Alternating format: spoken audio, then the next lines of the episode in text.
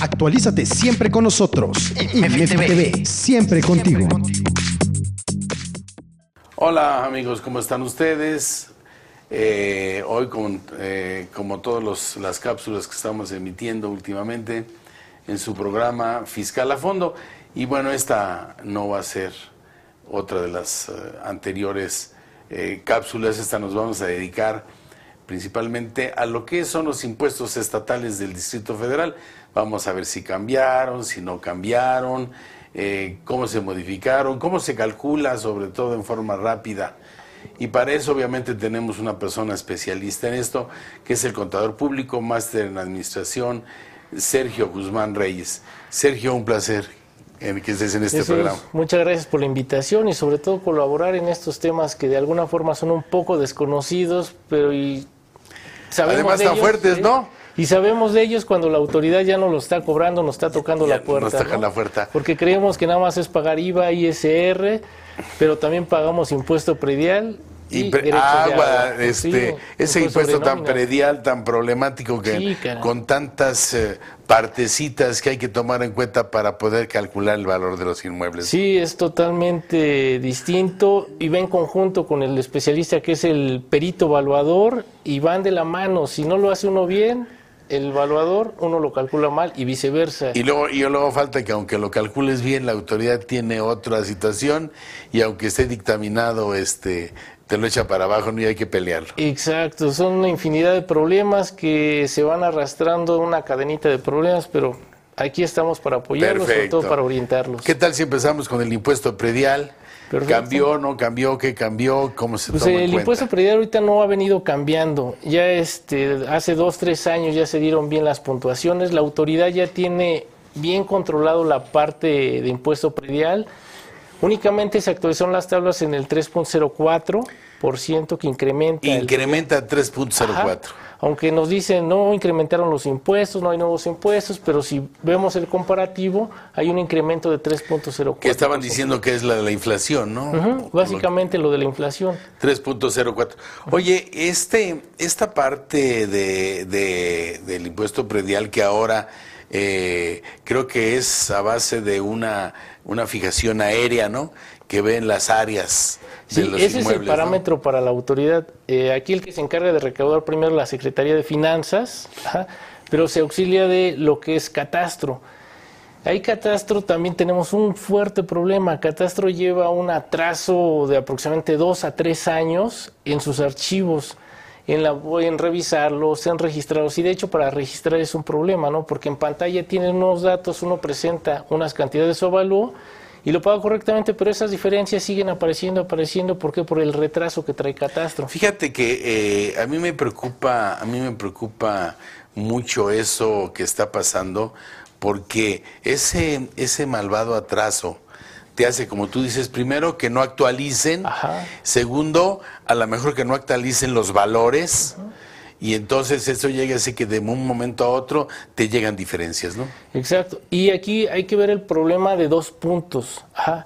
Cuando nosotros sabemos como grandes empresarios o, o que lo tienen controlada esa parte, dicen, ok, tengo identificada mi parte del avalúo, yo presento mi avalúo, mis parámetros y con eso pago mi impuesto predial. Ajá. Pero ¿qué pasa con los que no tienen un avalúo? La autoridad les envía una boleta de autodeterminación y cómo determina sus valores catastrales. Yo siempre les hago la broma que es a ojo de buen cubero. Es, un es problema, es un problema. Porque ellos toman eh, fotos aéreas, la famosa foto, bueno, las fotos aéreas que tienen, que las tomaron de hace 3, 4 años, que empezaron a actualizar su base de datos pero ellos lo van haciendo sobre fotografías, ¿no? Algo que puede ser un techado de lámina, lo están considerando como una estructura y sobre todo lo van dando la calidad, los terminados, conforme ellos los tienen en imágenes. Ese es el problema, porque mira, la techumbre sabemos que la techumbre donde sea va a causar un impuesto diferente que si fuera liso y llano, ¿de acuerdo? Exacto. O sea, ya sabemos, el problema está, como tú dices, que eh, se modifique la parte interna de qué, de cuáles son los materiales de los cuales está hecho, ¿no? Ajá. Sí, eso implica también, eh, puede ser costo o de beneficio o negativo, debido a que la determinación de los valores se va de es en la calidad, en los terminados, y es lo que va haciendo el perito evaluador, que es aquí también, siempre les comento, hay peritos evaluadores que lo van tomando conforme uno les va dando las características, ¿no? Hay que tener mucho cuidado quién elegimos como perito evaluador, porque luego vamos por la calle que dice avalúo 900 pesos y todos nos vamos por el más barato.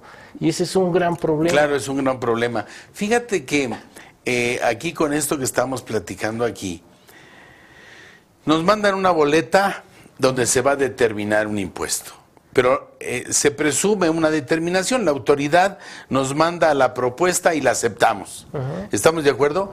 Y el aceptar la propuesta no quiere decir que así sea. Sí, Entonces, yo considero que estamos en un eh, grado de indefensión impresionante porque no, no, este, no podemos ir contra la autoridad cuando viene y nos hace un avalúo diferente. Sí, efectivamente.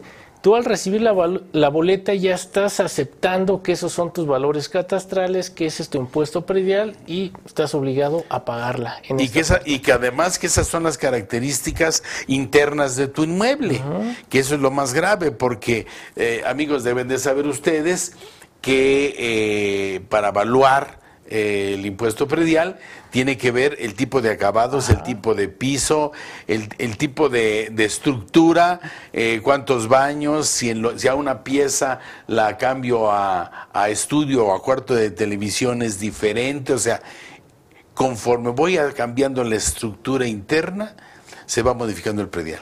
Efectivamente, los valores que van en base al acabado es muy diferente tener un suelo de mármol que tener uno de loseta sencilla.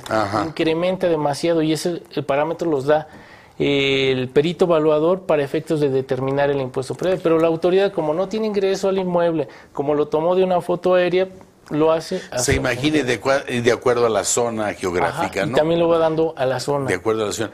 Yo creo que el principal problema que, que tenemos y es el que debemos de platicar a nuestros medios, salvo tu mejor opinión, Sergio, es el que tiene que ver con las estructuras que tienen los empresarios en su empresa, ¿no? O sea, eh, primero, de, partiendo desde el punto de vista de cómo eh, eh, pidieron autorización para, la, para, para, esa estructura que van a hacer, ¿no?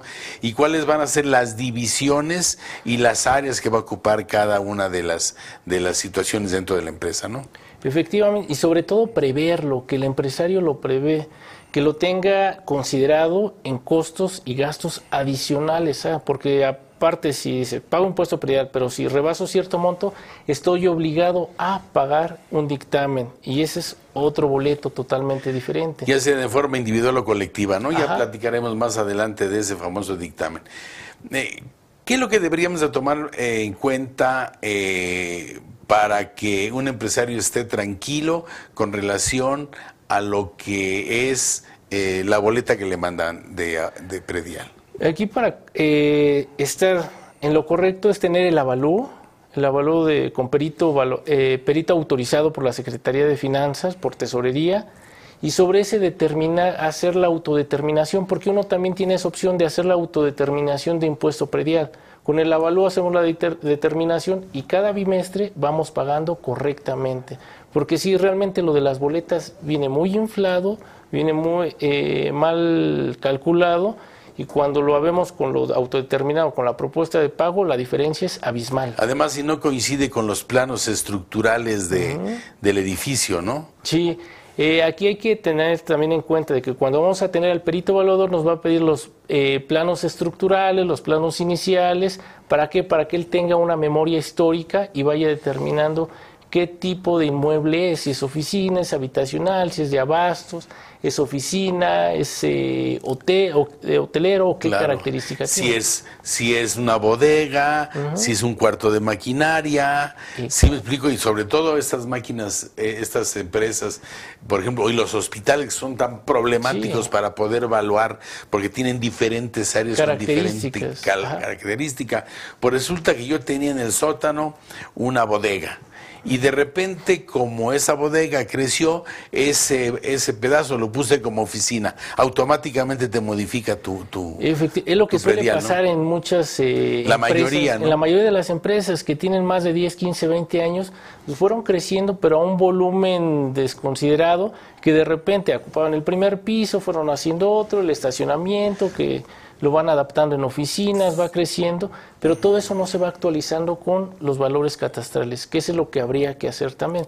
Porque en el momento, si dejamos eso de fuera y la autoridad llega y nos hace el avalúo, el famoso levantamiento, sí vamos a tener fuertes diferencias con actualizaciones y recargos. Entonces, yo creo que sería recomendable, amigos, que con relación a esto, ustedes que, que ya inician o que van a iniciar este año, pues eh, obviamente a lo mejor pues paguen porque hay un descuento también, ¿no?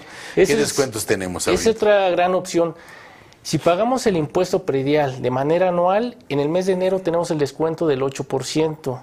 Si lo tenemos en el mes de febrero es del 5%. Digo, el 8% no es tanto, pero sí nos ayuda. Depende de que, de, o sea, si estamos hablando de alguien va a pagar 100 mil pesos de predial, oye, si lo tengo que pagar, pues lo pago en enero, me ahorro 8 mil, ¿no? Sí, no, hay empresas que de verdad es un fuerte ahorro que les da cuando tienen impuesto predial de pagar de casi 500 mil pesos bimestrales al año se están ahorrando casi lo de un bimestre. Entonces, una gran ayuda. Y hay veces que les sirve más el dinero en la bolsa que tenerlo. No, no además lo, tienen que pagar, ¿no?